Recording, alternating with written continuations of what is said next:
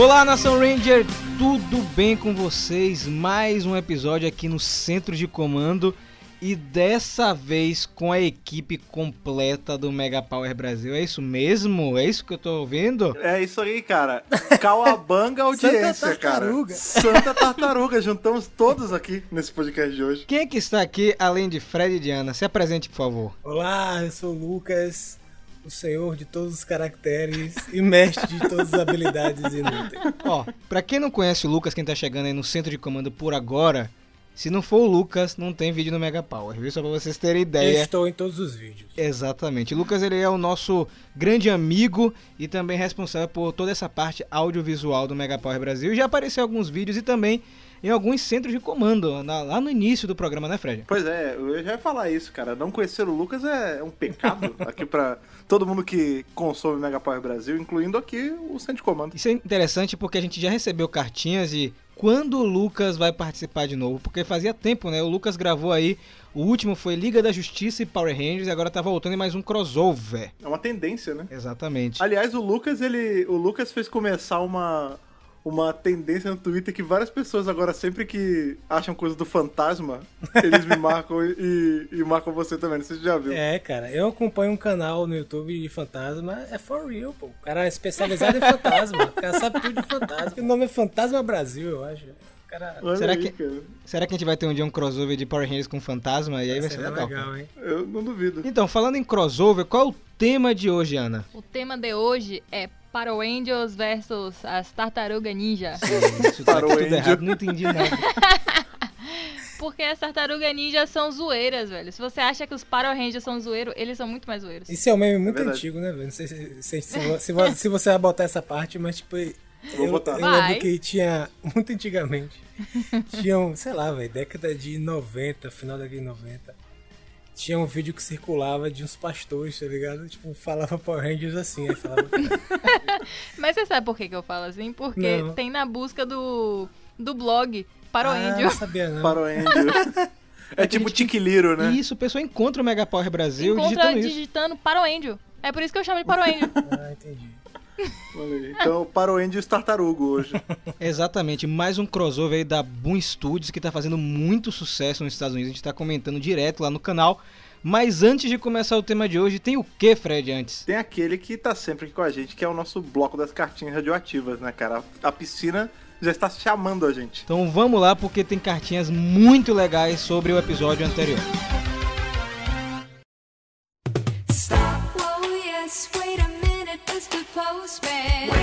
Hoje começamos já descendo os esgotos. Hoje vamos para uma radiação diferente, cara. Essa radiação aqui desse crossover com tartarugas. Então, já fomos, já estamos aqui nos esgotos de Nova York, já nessa zona radioativa aqui cheia de tartarugas e ratos e ninjas. Vamos aí para as cartas da semana, porque semana passada a gente teve nosso podcast sobre SPD, essa temporada que pouca gente gosta. Então, nossas piscinas ficaram aqui transbordando. Com certeza, muita gente aí que é viciada em Power Rangers SPD, cara. Eu sabia que isso ia acontecer. Não tem jeito, Fred. Toda vez que a gente faz algo voltado a SPD no canal, bomba. E, inclusive, a gente soltou é, na quinta-feira passada o vídeo de SPD hoje em dia. E no dia da gravação aqui do, do- do programa, na sexta-feira, já tava com mais de 13 mil visualizações, É cara. muita coisa. Então, existe um carinho muito grande por essa temporada. E é muito legal, né? Porque é uma temporada é, bem feita, é a temporada da época da Disney. A gente se- sempre vê o pessoal falando muito de Mary Morphin e pouco falando das temporadas dos anos 2000. Então é muito legal ter esse feedback. Sim, Vamos puxar aí a primeira cartinha, manda ver. que é do Rodrigo Cândido. É o seguinte, o e-mail chama-se O Recém-Convertido. Olha aí. Só queria mandar um abração para a galera que compõe o Mega Power Brasil. Eu aqui quase batendo nos 40 anos, voltei a assistir Power Rangers graças aos comentários de vocês no Twitter e também dos amigos do Henshin Hill.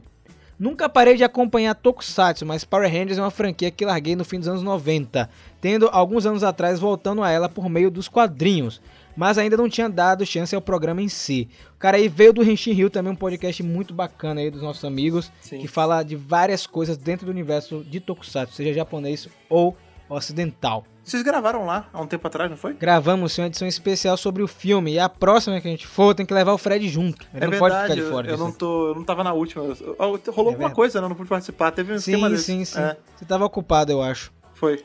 E aí ele continua. Acabei voltando a assistir por Morfagem Feroz.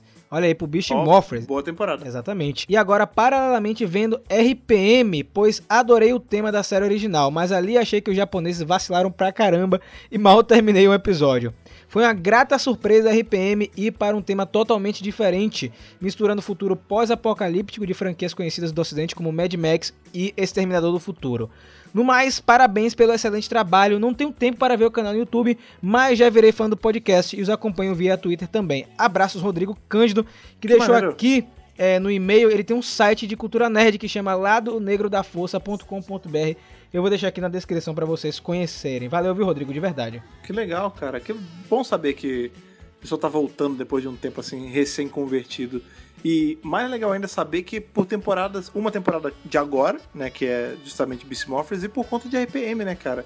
Essa semana agora mesmo, eu tava aqui em casa a Débora, uma grande amiga minha, e a gente tava falando sobre, sobre qualidade de coisa, assim, tipo, quando a coisa é tosca, mas é boa. E aí ela soltou assim, ah lá, é tipo Power Ranger, né? Que tem uma coisa que é tosqueira, mas você gosta. Eu falei, não, mas tem, tem temporada que é tosqueira, mas tem umas temporadas mó boas, tipo, RPM é mó bem feito. Ela falou, ah, é o quê? Eu falei, é tipo Mad Max. Ela falou, ah, não acredito. Eu falei, vai lá assistir, cara, Mad Max com Power Ranger. E ela curtiu, cara. Tá vendo? Falei, rapaz. RPM é, é o coringa, cara, de, de toda discussão sobre Power Ranger. Você introduz RPM, a pessoa fica curiosa, ela vai assistir e a chance é grande dela gostar. Sem contar que temos outras temporadas, mas aí fica para outro assunto, né? Quem sabe até um podcast do tipo é, indicando um Power Rangers para pessoas novas, iniciando novas pessoas. Acho que seria um bom tema Olha futuramente. aí, anota Traz- isso aí.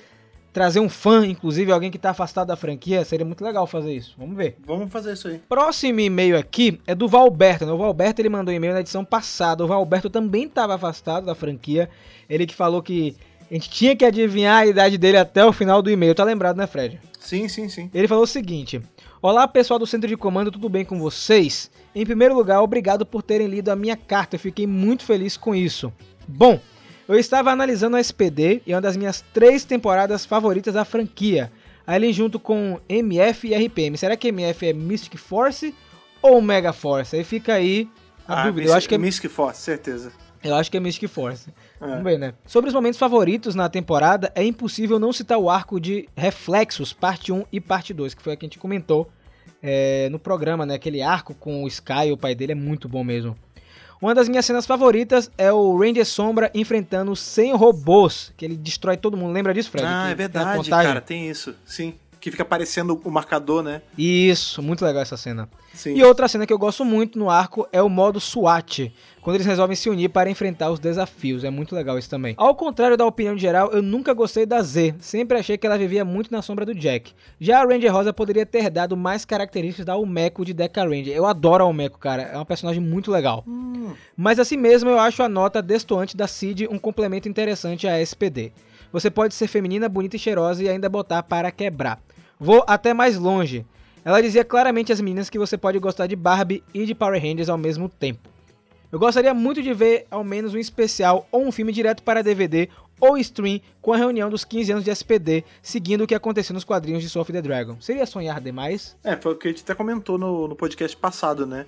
Querendo ou não, a gente já tem um material base, né? Porque no Japão, Deca Ranger tem o Deca Ranger não sei quantos anos depois. Daria pra eles tentarem fazer alguma coisa usando o footage desse filme e aí, sei lá, amarra com o que a gente sabe de SPD hoje em dia por conta de Soul of the Dragon, sabe? Daria fazer um negócio legal, assim.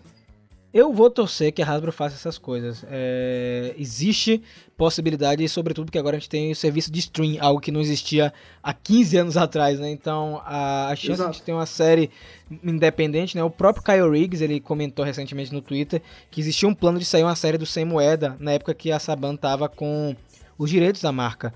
Então, existe a possibilidade. Então, vamos torcer que peguem temporadas que tenham a lore própria e voltem a explorar. Valeu, Valberto, de verdade, cara. Vamos agora para a próxima cartinha, a terceira e última. E só lembrando que já está aqui no nosso calendário, né, Fred? Uma edição especial de leitura de e-mails. É verdade isso? É verdade, cara. Eu só para vocês não acharem que é, é tudo uma fábula que nós contamos, é esse formato da gente pegar só pra ler e-mail dá tão certo que eu fiz agora, semana passada, no meu outro podcast, e é muito bom, cara, porque a gente fica só comentando, tipo, quem, quem guia o podcast são vocês. Então não parem, mas saibam que se não for lido hoje, talvez seja lido aí nesse outro programa. Fiquem tranquilos. Vamos lá.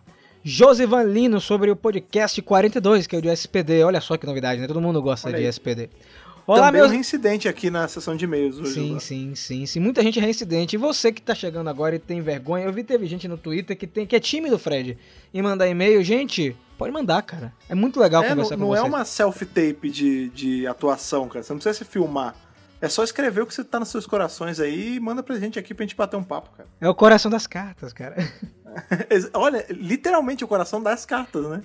Vamos lá. Olá, meus amigos policiais da Super Patrulha Delta. Aqui é Josivan Lino. Meus amigos, que podcast maravilhoso. Ouvir vocês falarem sobre SPD foi muito bom. Principalmente porque é uma das minhas temporadas preferidas. Sempre me empolgo com dois episódios em especial. O que o comandante se torna o Ranger Sombra e aniquila aqueles 100 robôs. Olha aí, mais uma vez. Olha aí, todo mundo lembrou dele. E o episódio em que o sonho do Breed se torna realidade e ele tem que enfrentar três monstros mandados pelo morcegão, né, o Broodwing. É muito engraçado a cena que o Breed está cochilando e o Kruger indaga ele e ele responde que estava cansado porque encarou os três monstros e do nada eles aparecem nos scanners. Eu não tô lembrado desse episódio, talvez se eu puxar um pouco aqui a memória vem. Mas eu, eu acho que sei qual é que você tá falando. Espero que eles adaptem uma temporada que em 2025 faça referência à SPD ou que o mentor da equipe seja alguém da SPD. Espero que meu e-mail seja lido pelos tiras radioativos e que o poder o Os proteja. tiras, Muito bom. os cana. Muito bom, cara. Ó, valeu, viu, Josivan? Muito. Eu também gostaria que eles utilizassem de alguma forma esse PD. Acho que todo mundo, né, Fred? Engraçado, né? Isso é, é- A gente teve máximas rodando nos e-mails, né? Todo mundo lembrando justamente do Reflexos e também desse episódio aí que tem o contador dos 100, dos 100 monstros.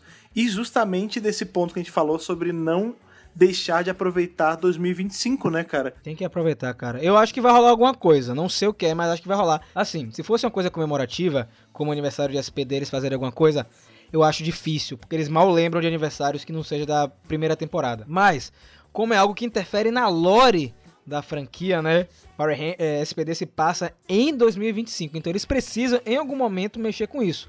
Então eu acho que vai rolar alguma coisa. Eu tenho quase certeza que isso vai acontecer. Pois é, se a Hasbro for malandra, ela tá chegando agora, ela precisa agradar o fã.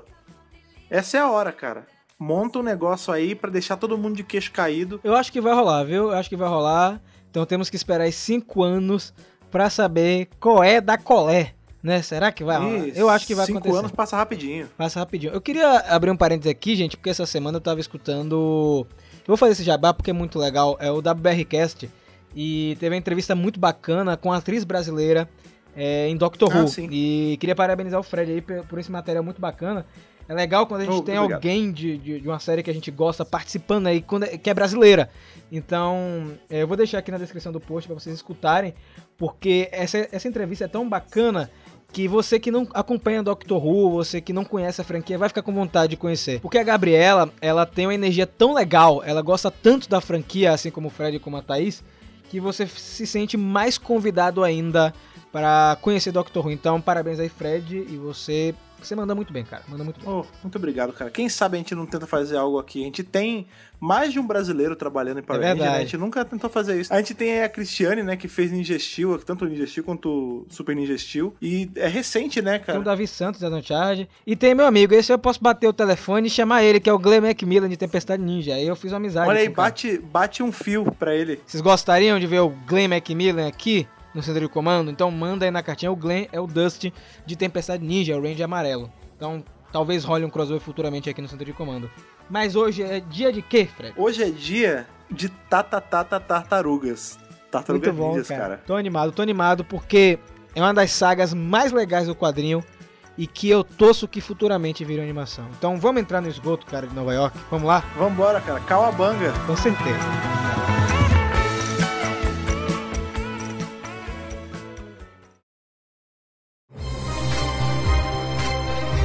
Começando, só pra já dar o start aqui nas nossas discussões, todo mundo já tá munido da sua fatia de pizza?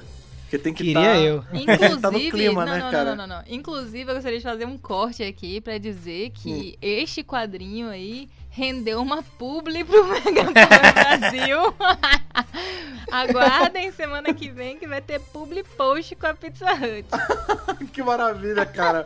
Nossa, por favor, cara, que o próximo seja de um pet shop que vai doar uma tartaruga pra vocês. Nossa senhora, É um cágado. Então, nesse também. clima. um cágado. São os cágados Puta, ninja. Cara dos ninja! Nunca tinha pensado nisso, velho. É, são os cágados ninja adolescentes É mutantes, Mutantes. poderosos. Tinha que ter versão brasileira, né, cara? Sei lá, os cágados que lutam capoeira, alguma coisa assim. Um jabuti, né? Jabuti. Tá vendo? E é nesse clima que começa aí o nosso review de Power Rangers e Tartaruga Ninja, porque eu não vou tirar isso da edição, porque ficou muito bom. e o lance é que, tipo, a gente tava falando que é uma. É mais um crossover aí da Boom Studios, mas na verdade é um crossover da Boom Studios com a IDW, né? Isso, que é isso. a detentora dos direitos de Tartaruga Ninja. E que dentro da própria IDW tem vários crossovers que rodam pelas franquias de lá. A gente já teve Tartaruga Ninja tendo crossover com Caça-Fantasmas, já teve. Eles viram e mexe colocam alguma coisa com G.I. Joe no meio, por lá também. É uma, é uma empresa que tá. que ela é muito. Ela tem muita experiência na- no ramo do crossover aí. E é meio que juntar o útil ao agradável quando a gente pensa Tartaruga Ninja e Power Ranger, porque já rolou, né? A gente, quando volta aí nos vários tempos de Power Ranger no espaço, a gente já teve aquela pérola, que é logo no começo da temporada, que são as tartarugas da Saban encontrando os Power Rangers. Porque tem isso também, né, cara? A Saban, lá naquela época, nos finzinhos dos anos 90, ela era detentora dos direitos das tartarugas ninjas e ela tinha aquela série lá, que Isso. tinha até uma tartaruga menina, que era a Venus. É, tem na Netflix, inclusive.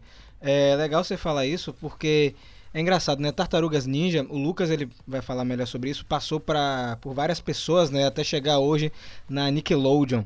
É, Lucas assistiu aí o especial que teve dos brinquedos que marcaram a época das tartarugas, que eu não tive como assistir ainda, ele tava conversando comigo, que foi uma loucura até chegar o produto que é hoje. Então, Tartarugas Ninja já foi da Saban por um tempo, né? Uma parte dos direitos, e agora tá com a Nickelodeon. Então, é mais uma daquelas franquias que vai passando daqui pra ali. E aí eu queria perguntar para os senhores aqui de mesa, qual é a relação de vocês com Tartarugas Ninja? Vocês já tinham assistido antes, eh, já tinham visto filme, animação, ou ter lido mesmo os quadrinhos? Começando aí com o menino Lucas. Cara, eu lembro que a minha, o meu contato com Tartarugas Ninjas foi naquela animação mesmo, se não me engano, dos anos 90. E que na época assim que passava eu curtia bastante assim. Mas eu curtia basicamente só essa animação. Nunca tive contato com os quadrinhos nem nada. Depois que eu fui assistir essa série bem bacana que tem na Netflix, da Netflix, que é sobre os brinquedos, eles também têm uma série sobre os filmes que também é muito boa. E aí tem um episódio sobre Tartaruga Ninjas. E aí depois lá eu descobri que o Tartaruga Ninja surgiu é, num, num meio underground de produtores de, quadrinho, de quadrinhos, né? Era uma dupla que fazia. E eles é, era bem violento, tinha uma pegada meio no ar, o traço era bem, sabe, sujo. Era MPB, assim. né? É, aí, com o tempo, apareceu um empresário para tentar vender. Esses quadrinhos fizeram sucesso no underground e um, um empresário tentou vender isso para outras empresas de fazer brinquedo, etc.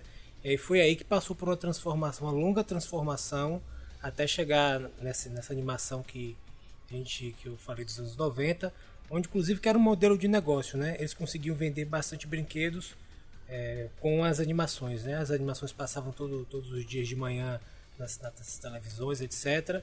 E isso impulsionava muito as vendas. E Tartaruga Ninjas é, fizeram muito dinheiro, inclusive, nesse sentido, né? E faz até hoje, né? É impressionante. Eu não tenho É, essa sim. proximidade muito com Tartarugas Ninja, mas depois que eu fiz o review lá no canal da primeira edição, é, a quantidade de gente que veio falar comigo, Rafael, tem animação, é, tem animação em desenho 2D, tem em 3D, tem quadrinho, tem vários filmes e existe uma comunidade de fãs de Tartarugas Ninja muito forte. É, eu pensei que era uma coisa assim bem mais limitada ao pessoal que cresceu na década de 80 e 90, mas não, é um público bem amplo. Não, é, é gigante, cara. Eu acabei de perceber aqui numa, numa foto que o Rafa abriu no Google que se eu fizer o cosplay da April O'Neil, eu ainda posso fazer o cosplay da Fumáxima do UCI, porque é a mesma roupa. Ninguém vai saber o que é fumáxima, Ana. Todo mundo sabe, todo mundo que vai pro UCI sabe que são os. Como é o nome? Os. Os oito especialistas. Não é, cara, que você tem que fazer que nem com essa história do você, o Pocoyo. Você vai estar fazendo um cosplay. Exatamente! Só que é um cosplay, é um cosplay duplo, Exato. entendeu? Você vai poder estar com os dois fandoms, Isso. cara. Tartaruga Ninja é o tipo de coisa que eu cresci assistindo também essa animação dos anos 90. Eu gostava bastante, cara. Eu lembro que é, eu cheguei a ganhar um personagem que inclusive não aparece nesse quadrinho, eu fiquei muito chateado, que é o Krang, que é aquele cérebro que fica Sim, naquele robô. cara. Não sei se vocês Parece um lembram. chiclete, né, velho? Isso, isso. Tinha, eu ganhei quando eu era pequeno, foi um dos presentes assim que é- marca mais, eu tenho até hoje na casa da minha mãe. Que era um bonecão do, daquele robô e você abria a barriga e tirava o Krang, cara. E eu tinha também o Leonardo, um Leonardo de camelô, assim. Eu gostava bastante do desenho. E aí também tinha aquele, teve a leva de filme que saiu nos anos 90 também. Sim, sim. Que era aquele lance deles, aquela. o rosto animatrônico e tal. Os filmes eram bem legais, cara. Teve uma linha de jogos também que saiu de arcade, Sim, Super cara. Nintendo e tal, que Nintendinho também, que era muito bom. Que eu cheguei a jogar. Eu gostava de tartaruga, assim. Eu nunca fui o fã aficionado, mas eu gostava muito do desenho e de tudo que saiu do desenho, né? Depois de mais velho que eu fui descobrir justamente esse. o lance da, das origens mais sombrias das tartarugas, né? Muito por conta de um outro desenho que passava mais ou menos na mesma época, que era Máscara. Né? O Máscara ele teve exatamente o mesmo movimento de tartaruga. Ele começou como um quadrinho mega violento, super underground, e aí as empresas queriam fazer dinheiro em cima e criaram um aquele Saturday Morning Cartoon, né? Tipo, o desenho de sábado de manhã. E esse foi o que fixou na cabeça de todo mundo. E aí, quando eu tava pesquisando sobre esse quadrinho do Máscara, eu descobri sobre o Tartaruga. Cheguei a dar uma lida e tal, não, não me aprofundei muito. O que eu li de quadrinho de Tartaruga Ninja foi justamente o que precisava, entre essas, para entender o crossover de Caça-Fantasma. Porque, enfim, nos quadrinhos de Caça-Fantasma tem um crossover com o Tartaruga Ninja que é tá dentro dos acontecimentos, você precisa para entender. E aí eu li um pouquinho e tal, mas é um contato bem raso assim, mas é uma franquia que eu gosto, assim, um dia que eu tiver com mais tempo livre, eu tenho vontade de ler os quadrinhos de Tartaruga, né? Essa desse dessa pegada, eu acho legal que ele é base... parece que o visual é mais baseado na- nessas de agora, né? Porque tem essa animação da Nickelodeon em 3D, né, com as tartarugas. Sim. E aí eu achei bacana porque eles usaram um visual mais puxado para essas tartarugas, mas em, em contrapeso, assim, os Power Rangers estão mais próximos dos que a gente vê nos quadrinhos, né? Porque naquele no quadrinho de Power Rangers Liga da Justiça, parece que eles são mais inspirados nos Rangers da série dos anos 90. Enquanto esses Rangers sentiam uma pegada mais dos quadrinhos, tanto que eles mencionam eventos dos quadrinhos, tipo, eles dão a entender coisas sobre o Dracon, né?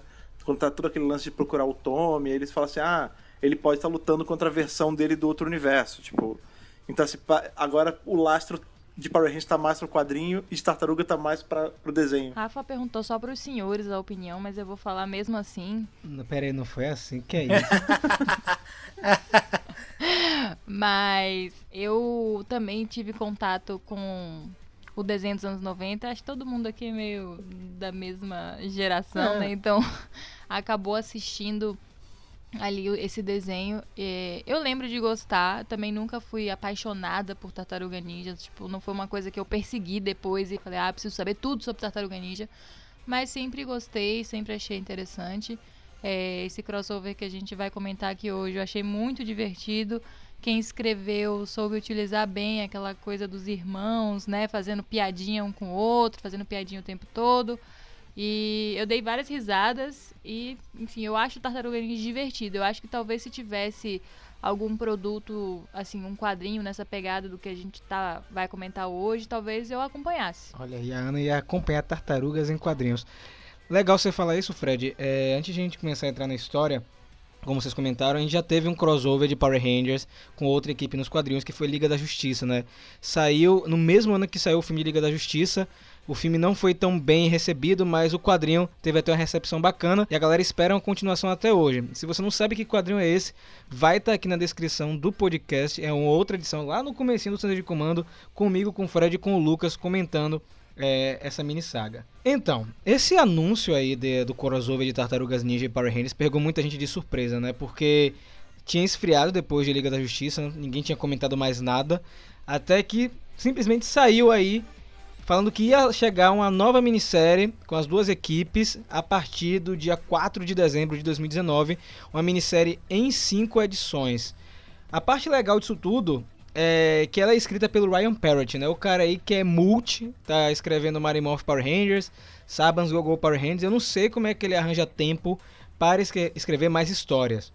É, a ilustração é do Simone de Mel, que ilustrou Beyond the Grid e agora tá voltando depois de um tempinho aí, afastado dos quadrinhos de Power Rangers, com todas as capas principais ilustradas por Dan Mora, que também retorna aí em Tartarugas Ninja e Power Rangers. Antes de começar a falar da história, eu queria falar do sucesso que foi o quadrinho.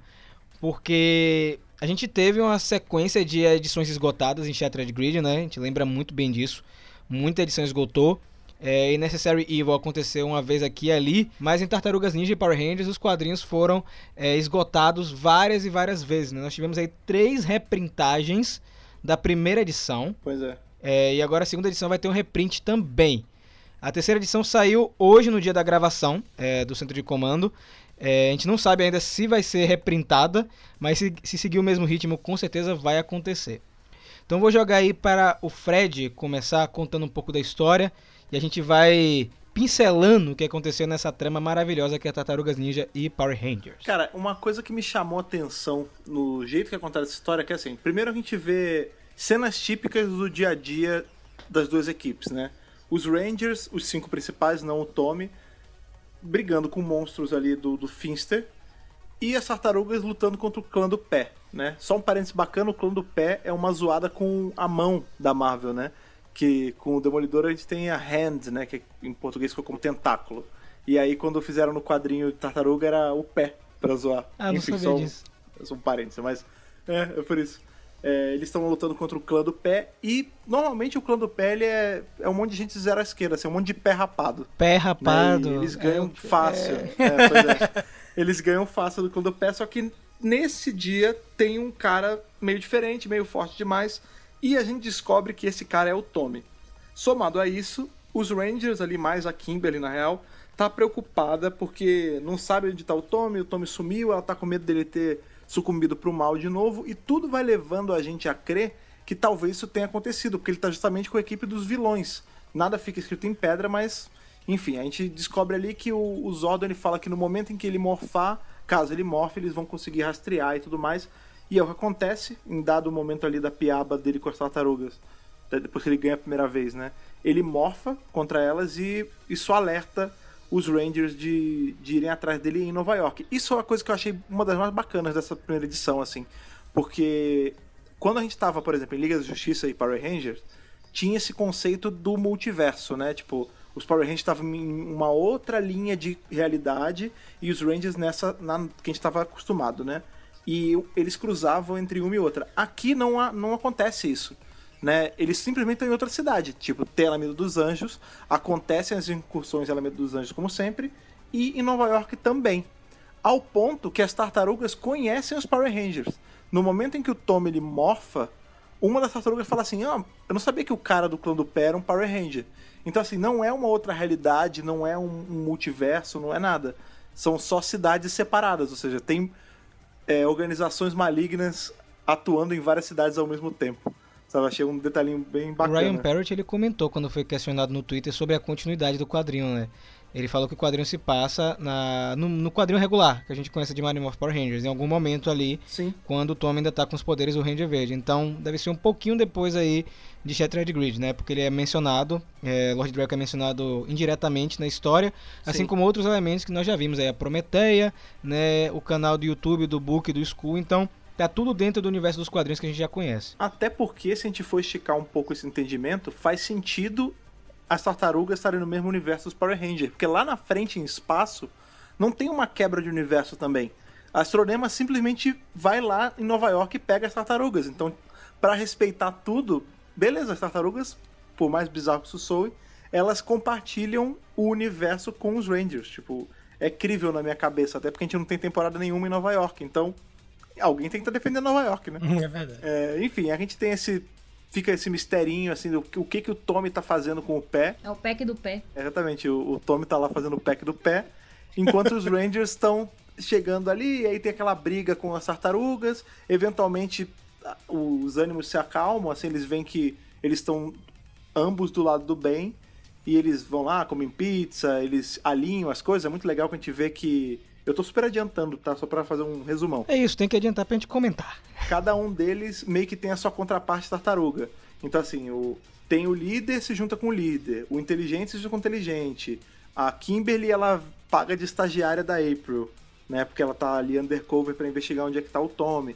Tipo, eles vão achando os lastros, assim, uns com os outros, né? O Splinter tem uma hora que ele fala, ah, é uma honra conhecer vocês, tipo, guerreiros tão honrados, é, é super bacana o fato. Isso eu achei muito legal, o fato deles conhecerem os Rangers como heróis também, né? E todo o lance da história é, gira em torno de Tommy e a moeda do poder do dragão, né? É, a gente não vai explorar quadrinho por quadrinho, a ideia é mostrar o cenário que tá rolando pra gente comentar o que a gente achou dessas três primeiras edições. O lance é que o Tommy ele tá infiltrado no clã do pé, só que o Destruidor, né, que é o vilão Morron, o vilão máximo das tartarugas, já sabe o que ele tá tramando e tá usando o Tommy é, dentro do clã pra roubar a moeda do poder. E ele chega um momento a usar, e que visual, meus amigos! Visual simplesmente agressivo ali. É, e ele fica com tanto poder que isso chama a atenção da Rita, que vai até ele pra peitar ele. Uma das cenas mais legais também do quadrinho pra mim até agora é a batalha entre os dois. E fica esse lance, né? A terceira edição termina é, sem sabermos como vai é, ser solucionado esse problema, né? As tartarugas estão junto com os Rangers pra lutar com o Destruidor, que já é poderoso por si só, e agora tem a moeda do poder do dragão. O que é que vai acontecer? Então já temos aí o cenário. É, é legal também falar que nós temos personagens de Tartarugas Ninja aparecendo, né? O Fred citou a April, nós temos aí o Mestre Splinter, tem a Karai. Eu falei errado no primeiro vídeo no, no canal, mas eu me desculpei, não é Karai, tá, gente? É Eu caralho. não sabia que era isso. Carai, com certeza é caralho. É, e tem também, se eu não me engano, é o Cassie, né? É, Cassie, acho que é assim que chama. É outro personagem de Tartarugas que também aparece. E tem Bebop e Rocksteady também. Isso, exatamente esses dois personagens. É verdade, Aí eu vou fazer é. agora o caminho inverso. Eu vou jogar aí pra Ana a pizza de pepperoni. É, pra ela falar pra, pra gente aí. funcionou esse crossover? O que, que você achou dessa mistura aí? Que já tinha acontecido em série de TV, mas agora em quadrinho é a primeira vez. Eu acho que funcionou melhor agora do que na série de TV.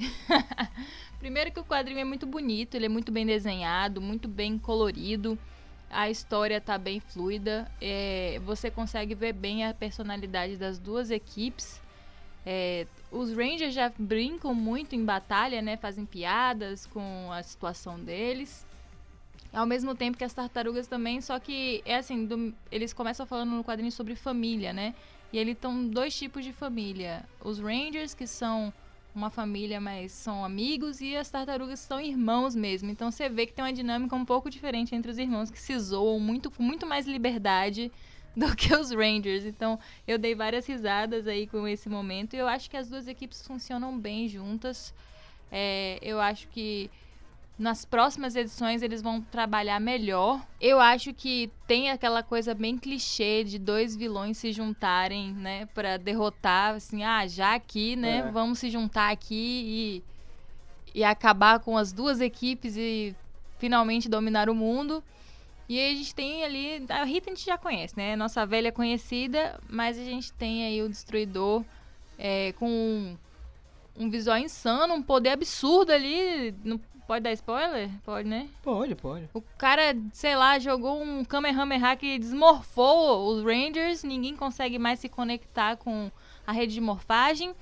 E o negócio foi neles, porque, segundo o Zordon, a moeda tá funcionando, mas os caras não conseguem ativar mais o poder. Ou seja, que treta maligna foi essa aí? É, parece que ele bugou o, o, que faz o DNA dos Rangers ativar a moeda. Tanto que a gente sabe que vai- agora quem é que vai morfar são as tartarugas e a April. Essa parte ficou bem legal. Eu curti também bastante esse, esse crossover, assim, me surpreendeu é, me surpreendeu muito, assim, como a Ana mencionou, eu achei muito bonito, assim, é, muito bem desenhado essa parte do quadrinho e sobretudo a parte de como eles desenvolveram o roteiro, assim.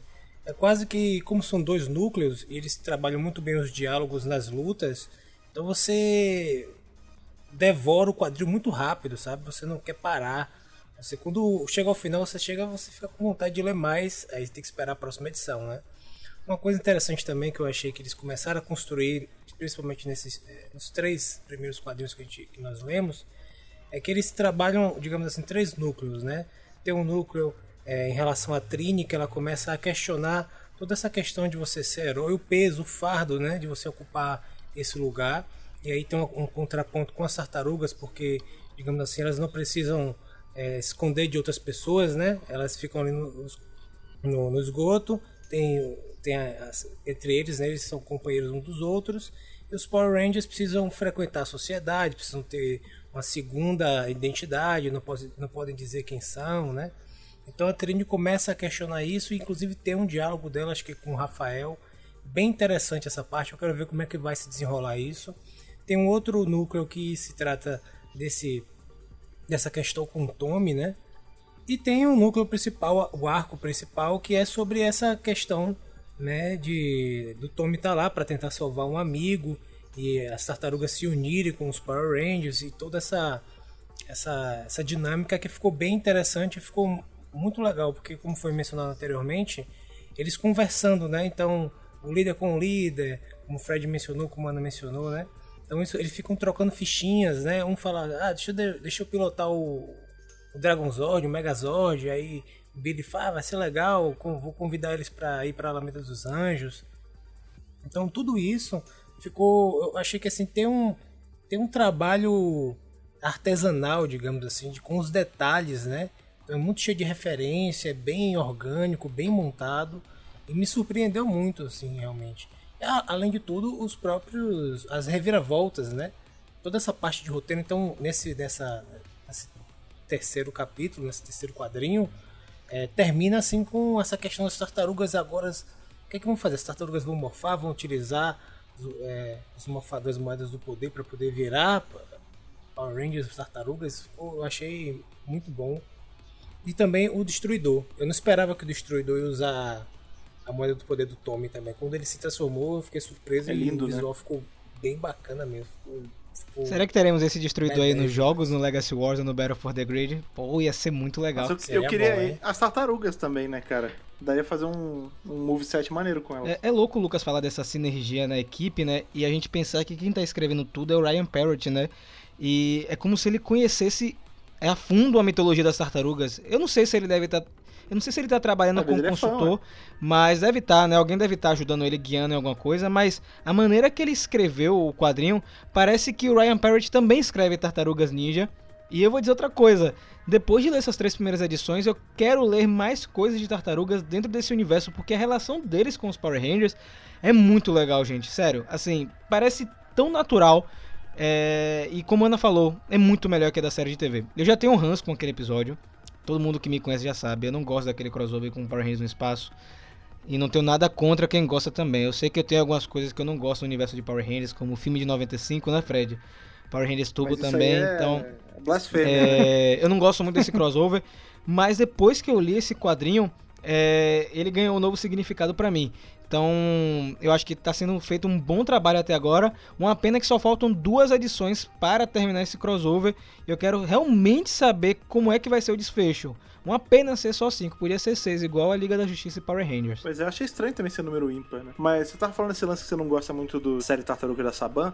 Eu vou te falar que você não tá muito sozinho nisso não, cara. Essa série, ela teve uma recepção muito ruim na época. E até hoje você vê, porque ela começou a mexer com muita coisa que era estipulada de tartaruga. Então, assim... E, e não é como se fosse uma coisa bem feita como é feito hoje, assim, tem todo um cuidado. Por exemplo, sei lá, a gente vai fazer uma equipe em que a líder é uma mulher, aí que você que, que a Grace, que apesar dela, enfim, da galera dela morrer, mas porque tem todo um cuidado quando você vai criar um personagem, você vai criar Slayer, também tem dá toda uma backstory. Nessa série das tartarugas, eles socaram uma tartaruga fêmea, né, que era a Venus, que era uma tartaruga a mais só pra poder meio que cumprir a cota da menina. E ela era muito mal escrita, porque, tipo, claramente ela era escrita como um- personagem masculino, e aí quando eles lembravam que era uma menina, ah, mas ela não pode fazer tal coisa porque era uma menina. E aí isso pegou mega mal, assim, na época. Tipo, essa série, ela não é a, a parte mais lustrosa do casco da- das tartarugas, não. É verdade. Inclusive tem um no episódio do da Netflix dos brinquedos, eles mencionam isso, como você falou. Eles, eles, eles gostavam do que Power Rangers tinha, que era esse apelo também com o público feminino, com, a- com as integrantes, etc. Eles queriam tentar introduzir é, esse fator também com a Tartaruga Ninjas. E depois, se eu não me engano, no próprio documentário, eles meio que se arrependeram que, como você mencionou, não ficou tão bem feito assim, foi meio. Eu acho Na que é porque a relação deles não é uma equipe de amigos, entendeu? Eles são irmãos. Então, quando você coloca um elemento, mesmo que Sim. seja uma irmã, ou prima, ou amiga, não é a mesma coisa. A relação de irmãos, todos homens, é tipo, sempre vai ser diferente de uma relação de um casal de irmãos, ou enfim, misturado e tal, ou só irmãs. Então eu acho que quebrou um pouco a química que eles tinham como irmãos. E aí eles se arrependeram. é, inclusive, um dos criadores era contra, né? Que são dois, e o outro meio que, ah, vamos fazer. Aí rolou uma briga entre eles é, em relação não só a isso, mas a outras coisas em relação a, a direitos autorais, etc. Agora sim, Fred, é, você sabe dizer aí se a gente teve a Vênus em outras produções ou se teve alguma outra tartaruga ninja mulher em algum momento da história? Cara, a- de novo, eu não sou o cara mais versado em tartaruga, assim. Eu acho que não. Porque, assim, na equipe das tartarugas, como a Ana falou, tipo, as tartarugas são os quatro irmãos e o pai é o Mestre Splinter. rato. Mas não deixa de ter represent- rep- é, que é um rato. Não deixa de ser uma- de ter representação feminina, porque tem a April. A April sempre fez esse papel que eles tentavam forçar a goela abaixo que a Venus fazia. Entendeu? Então não, não precisava ser uma outra tartaruga. Era só aproveitar um personagem que tinha já. É, então, assim, pelo que eu vi de Tartaruga Ninja depois e li, nem menção a Vênus tem. Por exemplo, em quadrinho a gente vê muito isso acontecendo, né? É, como geralmente quem faz os quadrinhos são pessoas que cresceram com todos esses materiais misturados, vira e mexe eles jogam nem que seja uma referencinha, né? E até onde eu li não tem nada da Vênus. E é louco pensar isso porque a franquia tem mais de 30 anos. A gente não teve nenhuma outra tartaruga que não seja Vênus. A gente pode estar enganado, pode ter aparecido nessas animações novas. Enfim, eu acho que teve, porque teve uma pessoa que comentou lá no, no canal no YouTube que tem uma outra tartaruga. Se tiver, por favor, mandem aqui nas cartinhas. Mas a Vênus realmente, quando eu assisti, é, é uma personagem que parece não.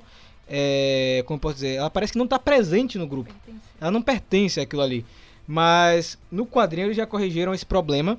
É, a sinergia da equipe é 10-10.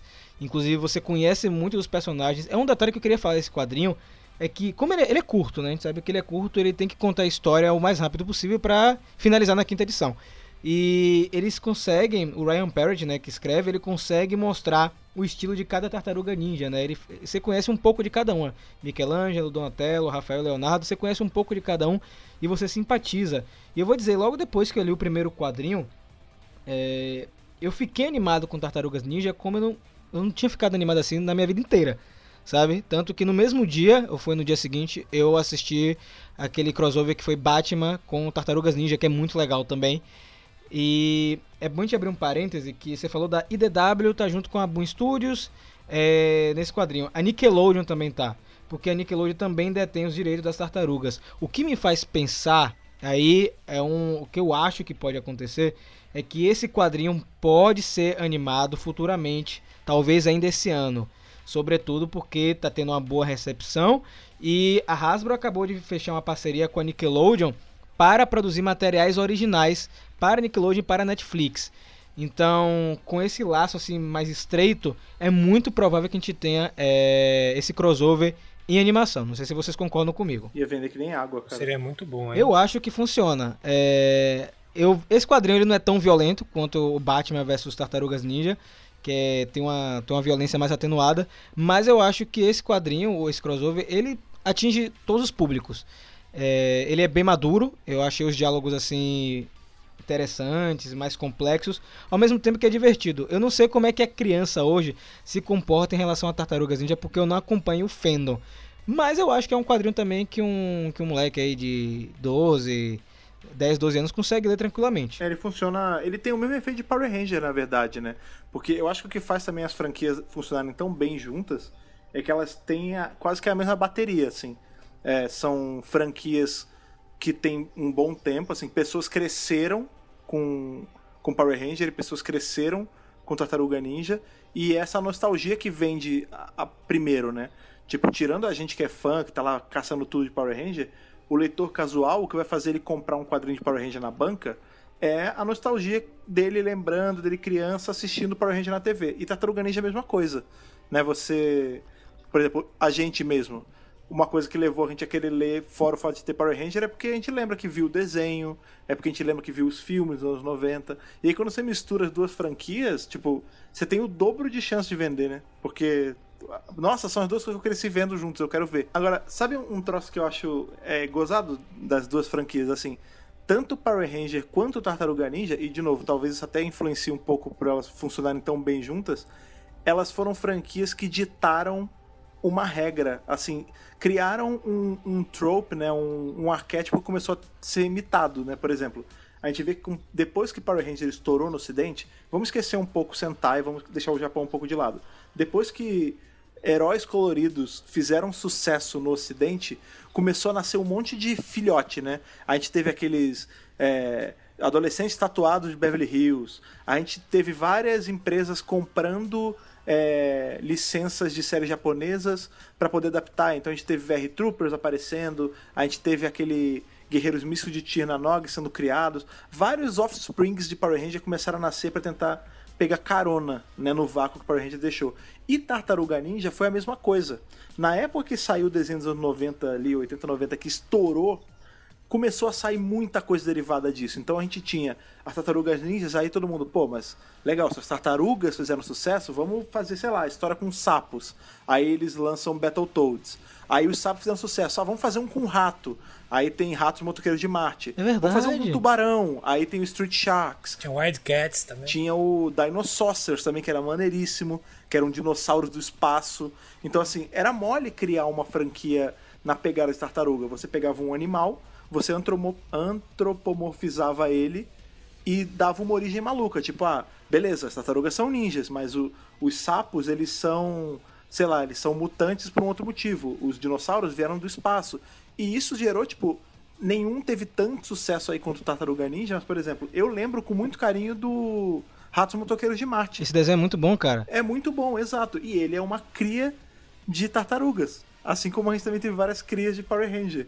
Todas fazendo um sucesso moderado em relação ao original, mas tendo ali sua, seu grupo de fãs dedicados, É cara. verdade, eu não tinha reparado é, que tiveram todas essas, essas coisas, deri- não são derivadas, mas inspiradas. E o legal é que todos esses que você falou são bons, cara. Porque os que vieram de Power Rangers, tipo os Jovens Guerreiros Tatuados de Beverly Hills, é um negócio assim desastroso. É assim. É horrível, É, é. é isso- é muito ruim, cara. É muito ruim. VR Troopers tem gente que gosta, né? Beleza, eu não, eu não vou, eu vou entrar nessa série. Guilty não. Pleasure. É, e tem Big Bad Beetleborgs, que é outra coisa aí que, cara, não funciona. Mas aí, os Ratos Motoqueiros de Marte é muito legal. Eu nem lembrava. E também tem um que você esqueceu, que são os Cowboys de Mumeza, né? Que são, O Cowboy de são Bumeza, tipo, sim, é touros, verdade. vacas, sei lá.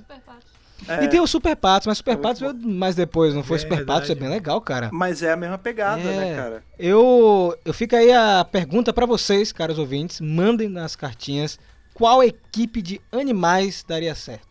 Cágados, ninja, Caga dos capoeiristas. Deixa aí o que, é que vocês acham que pode ser adaptado para um quadrinho. que aí a gente cria uma história em cima disso. Lesmas que fazem yoga. É, nossa senhora. Middle-aged Yoga Lesmas, né? Meu Não Deus, é Fred.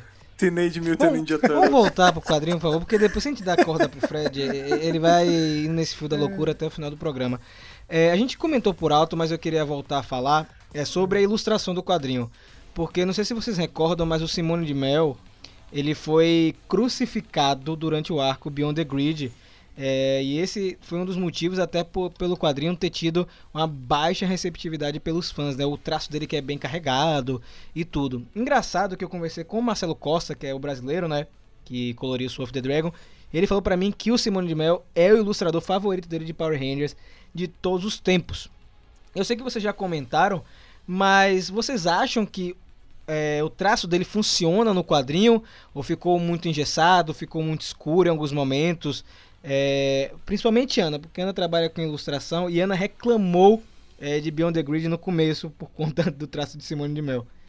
É, o traço dele me incomodou muito, porque. Ah, não sei. Eu acho que eu sou meio padrãozinho com Power Rangers, eu admito. Eu sou uma Damorete. Vou dizer assim, é a Tiete do Damora. Então, ele criou uma estética na Damorete. minha cabeça. E aí, quando foge disso, eu fico meio. Hum, não era bem isso que eu queria ver e tal. Só que aí ele se consertou, né? Ele. A editora provavelmente falou, ó.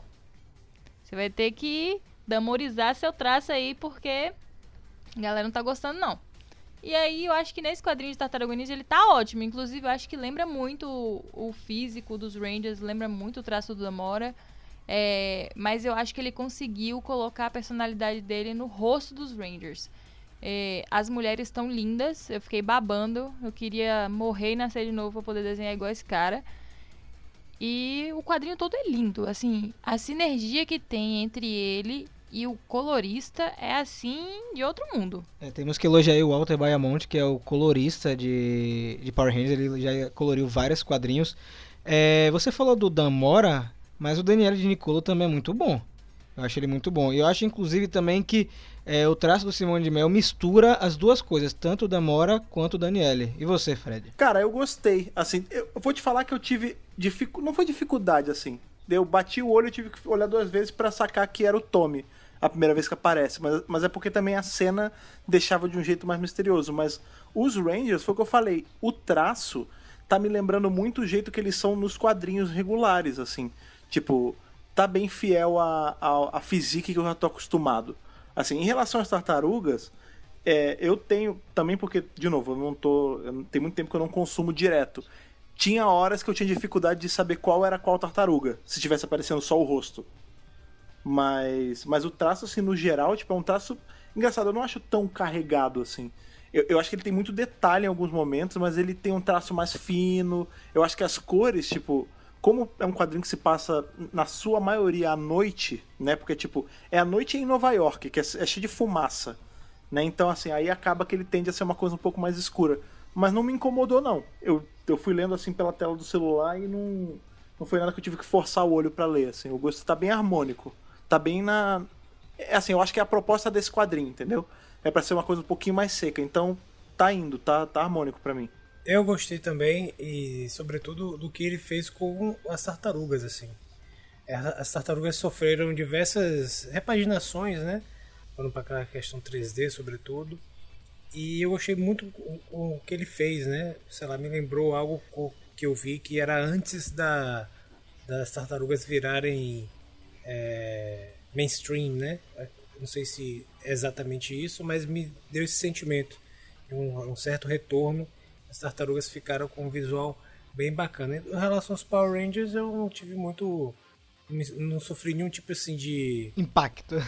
É, de, de impacto para mim, ele manteve alguma, alguma continuidade em relação ao visual. Eu gostei muito do, da, da, da face dos personagens, etc. Inclusive, tem momentos interessantes que, mesmo com o capacete, você consegue ver a silhueta Ah, isso é muito do rosto legal, dos cara. personagens. Ah, isso é muito legal. Eu achei isso bem interessante. E sobretudo a parte de iluminação, né? Eu acho que a parte de iluminação do quadrinho ficou muito interessante, porque tem momentos em que tem muita luz, onde tem muitos poderes, tem momentos bem escuros e sujos, afinal de contas eles vão para o esgoto. Então toda essa parte de iluminação eu achei que ficou muito bem feito. E também eles conseguirem, de alguma forma, manter essa organicidade entre o visual das tartarugas e dos Power Rangers. E você conseguir olhar e não ter nenhum, nenhum estranhamento. Entender que tudo aquilo faz parte do mesmo universo. Eu acho que isso também é um mérito de toda a equipe, né? Que conseguiu fazer com que isso funcionasse. Eu queria dar um destaque também aos painéis, né? Que são aquelas splash pages, né? Que são uma página inteira Sim. com. Gente, tem cada um, assim, sensacional. O quadrinho começa com uma. É muito louco. É, os Rangers atacando monstros, tem o que as tartarugas encontram com os Marimorph Power Rangers. As cenas de morfagem, meus amigos, tá muito legal também, tá muito bonito. Uma que eu gostei, que foi a minha favorita, é quando eles juntam as armas, né, a canhão do poder, a espada do poder, pra usar um ataque. E eu gosto muito disso porque é, consegue manter a fidelidade com o que é Power Rangers. Você tem esses momentos de transformação. Tem uma página só dedicada a isso, então é, vale a pena você ter esse quadrinho, você folhear, né? É uma pena que não chega aqui no Brasil.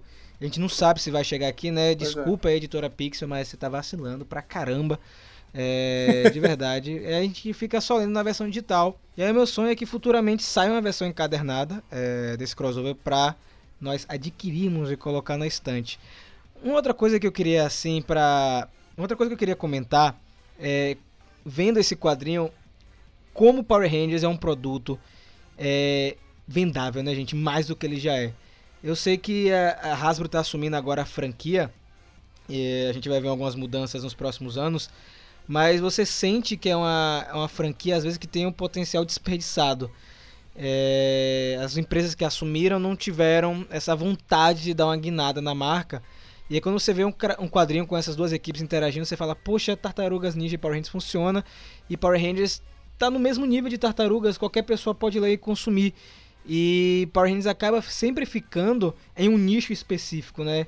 É, eu acho que o grande lance que a Hasbro tem que fazer é, com a marca, e eu acho que esse quadrinho até ajuda nesse pontapé inicial, é furar essa bolha para que Power Rangers atinja outras pessoas. E quando esse quadrinho saiu, muita gente que não acompanha Power Rangers buscou o quadrinho regular, né? O Mary Morphin e um Gogol, pra saber o que tá acontecendo. Então, é muito legal que tem esses crossovers. Eu sei que muita gente reclama.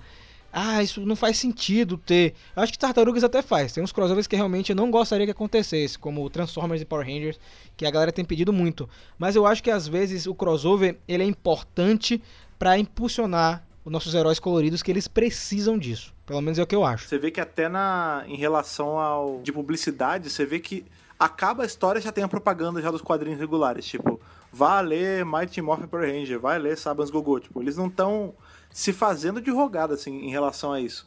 É pra vender, é pra facilitar venda da- do quadrinho regular, sim. Não que precise, né? Não como se já não estivesse vendendo que nem água, mas mas é pra impulsionar, tipo, é é interessante pra eles, ainda mais quando tem, porque querendo ou não, a Boom ela é uma, ela é uma empresa relativamente nova no ramo de quadrinho, né? Ela não é tão antiga. A IDW já tem um pouco mais de chão. Então é interessante pra eles eles terem aí, tipo, o público da IDW querendo comprar coisa deles também. É, eu acho que é um ponto interessante que você levanta, porque em relação a, a Hasbro tentar aproveitar melhor é, a franquia, né, a marca Power Rangers, eu acho que porque assim, o que, é que acontece? Como nós sabemos que existe um modelo de negócio de eles adaptarem a série Super Sentai para o Ocidente com Power Rangers, eu acho que dificulta um pouco o trabalho que, que existia até o momento. Né? Os quadrinhos ajudaram muito, acho que os quadrinhos foram uma saída genial para eles conseguirem começar a fazer essa transição. Porque se você for pegar outras, eh, outras franquias, etc., como o próprio Tartaruga Ninjas, elas sofreram diversas repaginações, recontaram a, a origem, isso funciona muito bem para eles, e eles conseguem, de geração em geração, capturar enfim, conquistar novos fãs. Eu acho que no Ocidente isso funciona muito bem, diferentemente do lá no Japão, no Oriente, né, com Super Sentai. Então a Hasbro te- eh, termina ficando com, com esse desafio, né? Eu não sei como é que eles vão fazer. Eu acho que os quadrinhos são a saída. Eu, eu apostaria minhas fichas em uma animação. Eu acho que uma animação seria é, assim, uma saída Inteligente. né? bacana para Power, Power Rangers, né? Eles, porque eles poderiam, de certa forma, repaginar, ficar com maior liberdade, é, de criar uma linguagem mesmo estética assim pra- nova, né? E começar a pensar Power Rangers meio fora dessa dessa linguagem do Super Sentai, que é bacana, eu gosto, a gente até hoje assiste, mas como modelo de negócio no Ocidente isso termina sendo um- um desafio a ser superado, né? Eu espero que eles consigam, como o Rafael falou, que eles estão trabalhando com a Nick aí, né? Quem sabe surge alguma coisa em breve e provavelmente isso está nos planos deles, né? No caso da Hasbro. Então fica aí, Hasbro, o pedido. Vamos torcer que esse crossover em quadrinho vire é, uma animação. Eu acho que existe a possibilidade sim. Talvez seja um dos grandes anúncios que a Hasbro vai fazer esse ano. A gente sabe que vai ter muita coisa desse ano de 2020. Mas vamos encerrando aqui com a mensagem final de cada um. O que, é que vocês acharam do crossover? Recomendam? Ana, Eu super recomendo. Inclusive, tô curiosa pra ler as próximas edições. Quero ver as tartarugas morfando. Tô curiosíssima pra ver como é que vai se adaptar o uniforme ao corpo de jabuti deles. E como é que vai ser isso aí? Tô, assim, animada. É, eu gostei mais do que eu achei que gostaria do quadrinho. Então eu acho que as pessoas precisam dar uma chance, porque foi um bom crossover. Eu gostei bastante também, eu acho que vale muito a pena, ficou bem orgânico. Inclusive eu fiquei, eu fiquei muito interessado no, no visual do Destruidor, né? Eu achei que o personagem do Destruidor que ele é um vilão bacana, porque ele, é ele me pareceu que eles conseguiram construir um vilão forte nesse, nesse crossover. E ele ele tava assim à frente dos planos, né? Então tem um momento lá que acontece uma série de reviravoltas que na verdade o, o destruidor, ia falar Vingador, o destruidor ele já sabia o que ia acontecer. Então isso ficou bem montado, né? Eu gostei de como eles também trabalharam a Rita, eu quero ver como ela vai se desenvolver posteriormente, né? No, no- no desenrolar. E também eu, eu gostei do, no- da discussão em relação ao Tommy com a espécie de do passado dele com aquele irmão, uma espécie de irmão, uma espécie de amigo que que, que vivia com ele nas ruas, etc. Que- então eu, eu gostei desse arco, eu quero saber o que, que vai vir depois disso. Eu acho que vale a pena porque tem material é, de qualidade, bem escrito e, sobretudo, com essa estrutura de roteiro bem elaborada. Cara, eu gostei a beça, assim. É, de novo, eu sou inclinado a gostar dessas paradas porque são coisas que falam comigo, assim, me, me trazem boas lembranças. E eu fiquei muito curioso. Eu tô meio, eu tô meio que no, no mesmo barco da Ana, assim, tipo, eu quero saber como eles vão adaptar, adaptar visualmente os uniformes nas tartarugas, né? O correto a gente sabe, né? Todos eles deveriam morfar no Thor, que o Thor é um Zord cágado, então Nossa, deveria ter a moeda verdade. do Thor. Então deveria ter pelo menos uma brincadeirinha com isso, assim, porque essa HQ é outra coisa que faz a gente gostar muito. Ela é muito leve, né? Tipo, no meio da luta, É verdade. é, rola as perguntas que a gente sempre faz, né? Tipo, tá, beleza, vocês, seus poderes vêm da onde e tal. E o mais importante, como é que aquele cara consegue tocar uma flauta em, em cima de um capacete de ferro? E, tipo, nem os próprios Rangers sabem responder isso, sabe? É uma bobagem, assim, é, é quase uma quebra de quarta parede isso, porque é falando com o público, tipo, "Ô, tá vendo? A gente também se pergunta essas coisas. E aí, não sei, essas coisas assim fazem o quadrinho ele descer redondo pra mim. Eu tô, tô ansioso pra ler o resto pra ver como eles vão concluir tudo, porque até então a gente não tem resposta de nada, né? São só perguntas e mais perguntas. É. Quero ver como é que em duas edições eles vão responder isso tudo aí e de- ainda dá o gostinho de quero mais pra gente querer ler mais coisa ainda. Eu gostei muito, torço aí que isso seja a porta para outros crossovers na franquia. E também tá rolando review lá no canal de Tartarugas Ninja e Power Rangers, eu vou deixar aqui na descrição do post. Então não deixem de conferir esse crossover, porque ele além de estar mó fenomenal, ele está coabanga mó fenomenal. Eu não sei, Ele tá tubular. tubular, cara, tá tubular. Então leiam, sério.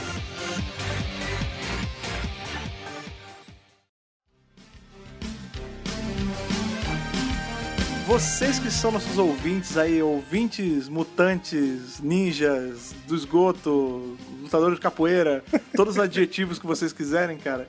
A gente quer saber de vocês o que, que vocês acharam desse crossover. Na verdade, o que vocês estão achando, né? Porque ele não acabou.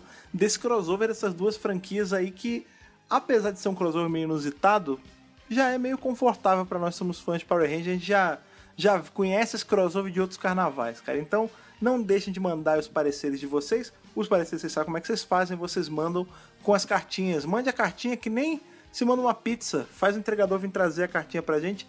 Lembra pra gente qual é o endereço que o pessoal usa aí pra mandar as cartas pra gente, Ana.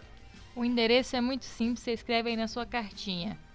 megapowerbrasil.gmail.com No assunto você diz qual edição do podcast você está se referindo e no corpo do e-mail você coloca o seu nome, sua idade, de onde você está falando para ajudar o nosso Power Senso. Lembre também pra gente as nossas redes sociais. Ó, encoraçado, Rafa. Olha aí, cara. Arroba Mega Power Brasil em todas as frentes aí, Twitter, Instagram, Facebook. Não deixe de seguir a gente nas redes sociais, porque muita novidade sai primeiro por lá. E já que hoje temos pessoas aí que não aparecem sempre, que tá sempre escondido, tá no esgoto ali com as tartarugas, só esperando a hora de sair.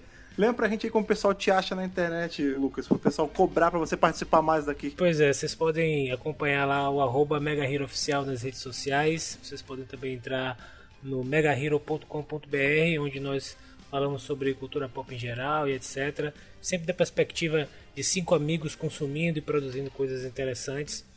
E é isso. Além disso, você pode também me encontrar no Instagram e no Twitter como Lucas Zdravakov. Que chique, Você- cara. É, aí você vai ter que adivinhar como é que se escreve. Essa aí é a quest, né? pra vocês conseguirem me encontrar. E é isso. Olha aí. Não esqueça também de conferir o canal do Mega Power Brasil lá no YouTube, youtube.com.br megapowerbrasil. Bote pra escrever, clique no sininho, faça todos os trâmites lá pra poder consumir todos os vídeos que saem lá na hora que eles saem. Mesma coisa vale pro feed aqui do centro de comando, cara. Cheque aí se você tá subscrevendo ele no seu agregador de preferência. Pega o RSS, joga no seu agregador, ou vai no iTunes, ou vai no Google Podcast, ou vai ali no Spotify. Entre uma música da trilha sonora de Tartarugas Ninjas e outra, você escuta aí um centro de comando pra já levar a sua segunda-feira calabanga, já sua segunda-feira tranquilona, que nem as Tartarugas Ninjas, certo? Exatamente. Galera, mais uma vez, obrigado pela sua audiência, obrigado pelo carinho e por estar conosco até o finalzinho aqui do Centro de Comando. Não esquece de mandar cartinhas, a gente tá chegando no final da segunda temporada do Centro de Comando, tá pertinho do final, mas é isso. Nos vemos na próxima semana e que o poder o proteja.